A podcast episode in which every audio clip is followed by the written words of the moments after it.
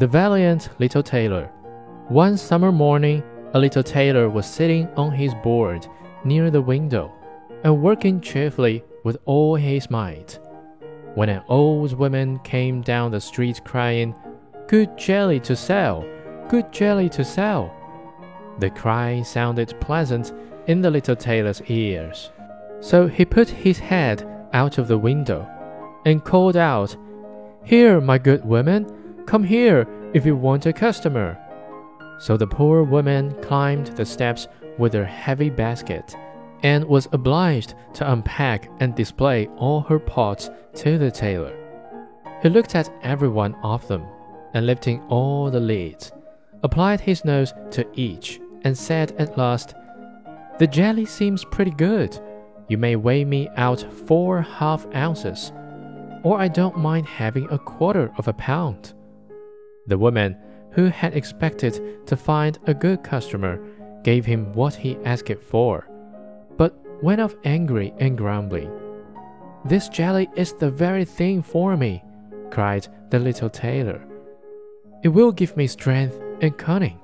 And he took down the bread from the cupboard, cut the whole round of the loaf, and spread the jelly on it, laid it near him, and went on stitching more gallantly than ever.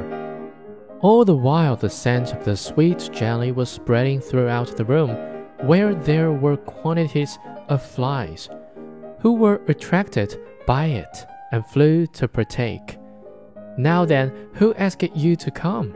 said the tailor, and drove the unbidden guest away. But the flies, not understanding his language, were not to be got rid of like that, and returned in larger numbers than before. Then the tailor, not being able to stand it any longer, took from his chimney corner a ragged cloth, and saying, Now I let you have it, beat it among them unmercifully. When he ceased and counted the slain, he found seven lying dead before him. This is indeed somewhat, he said, wondering at his own gallantry. The whole town shall know this. So he hastened to cut out a belt, and he stitched it and put on it in large capitals seven at one blow. The town, did I say? said the little tailor. The whole world should know it. And his heart quivered with joy, like a lamb's tail. The tailor fastened the belt round him and began to think of going out into the world, for his workshop seemed too small for his worship. So he looked about in all the house for something that it would be useful to take with him. But he found nothing but an old cheese, which he put in his pocket.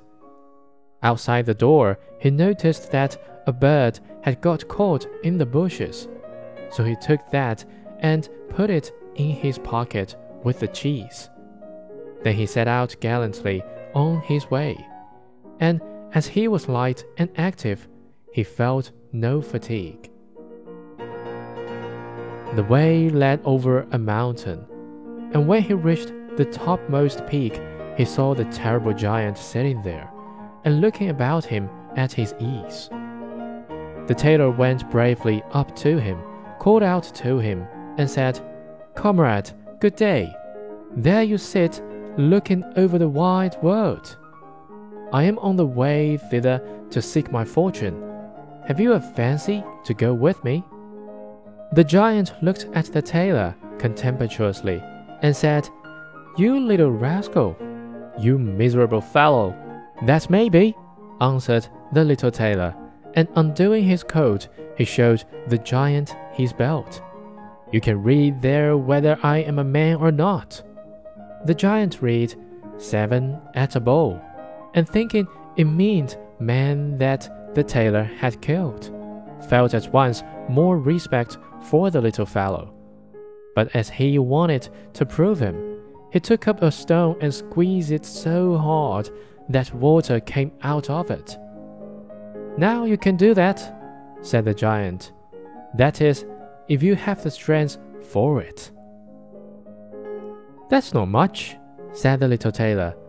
I call that play and he put his hand in his pocket and took out the cheese and squeezed it, so that the ware ran out of it. Well, said he, what do you think of that? The giant did not know what to say to it, for he could not have believed it of the little man.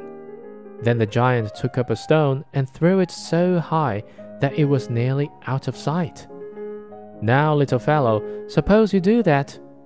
Well thrown, said the tailor. But the stone fell back to earth again. I will throw you one that will never come back. So he felt in his pocket, took out the bird, and threw it into the air. And the bird, when it found itself at liberty, took wing, flew off, and returned no more. What do you think of that, comrade? asked the tailor. There is no doubt that you can throw, said the giant, but we will see if you can carry. He led the little tailor to a mighty oak tree which had been felled, and was lying on the ground, and said, Now, if you are strong enough, help me to carry this tree out of the wood. Willingly, answered the little man. You take the trunk on your shoulders, I will take the branches with all their foliage. That is much the most difficult. So the giant took the trunk on his shoulders, and the tailor seated himself on a branch. And the giant, who could not see what he was doing, had the whole tree to carry, and the little man on it as well. And the little man was very cheerful and merry, and whistled the tune. There were three tailors riding by, as if carrying the tree was mere child's play. The giant, when he had struggled on under his heavy load a part of the way, was tired out, and cried, Look here, I must let go the tree. The tailor jumped off quickly, and taking hold of the tree with both arms, as if he were carrying it, said to the giant, You see, you can't carry the tree, though you are such a big fellow. They went on together a little farther, and presently they came to a cherry tree. And the giant took hold of the topmost branches where the ripest fruit hung, and pulling them downwards, gave them to the tailor to hold, bidding him eat. But the little tailor was much too weak to hold the tree, and as the giant let go, the tree sprang back, and the tailor was caught up into the air and when he dropped down again without any damage, the giant said to him, How is this? Haven't you strength enough to hold such a weak spring as that? It is not strength that is lacking, answered the little tailor. How should it to one who has slain seven at one blow? I just jumped over the tree because the hunters are shooting down there in the bushes. You jump it too, if you can. The giant made the attempt, but not being able to vault the tree, he remained hanging in the branches, so that once more the little tailor got the better of him. Then said the giant, As you are such a gallant fellow, suppose you come with me to our den and stay the night. The tailor was quite willing, and he followed him.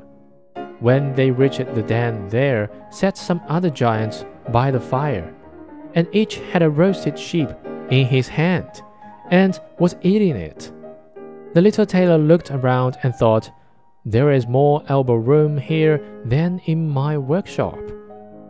And the giant showed him a bed and told him he had better lie down upon it and go to sleep.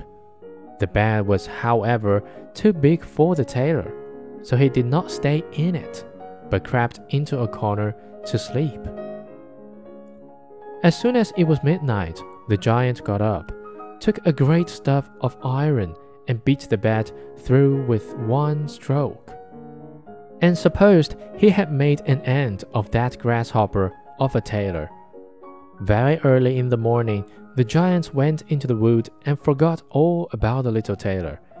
And when they saw him coming after them alive and merry, they were terribly frightened, and thinking he was going to kill them they ran away in all haste. So the little tailor marched on, always following his nose, And after he had gone a great way, he entered the country yard belonging to a king's palace. And then he felt so overpowered with fatigue that he lay down and fell asleep. In the meanwhile came various people, who looked at him very curiously, and read on his belt, seven and one bow. Oh, said they, why should this great lord come here in time of peace? What a mighty champion he must be! Then they went and told the king about him, and they thought that if war should break out, what a worthy and useful man he would be, and that he ought not to be allowed to depart at any price. The king then summoned his council, and sent out of his courtiers to the little tailor to beg him, so soon as he should wake up, to consent to serve the king's army. So the messenger stood and waited at the sleeper's side until his limbs began to stretch, and his eyes to open. And then he carried his answer back. And the answer was, That was the reason for which I came, said the little tailor. I am ready to enter the king's service.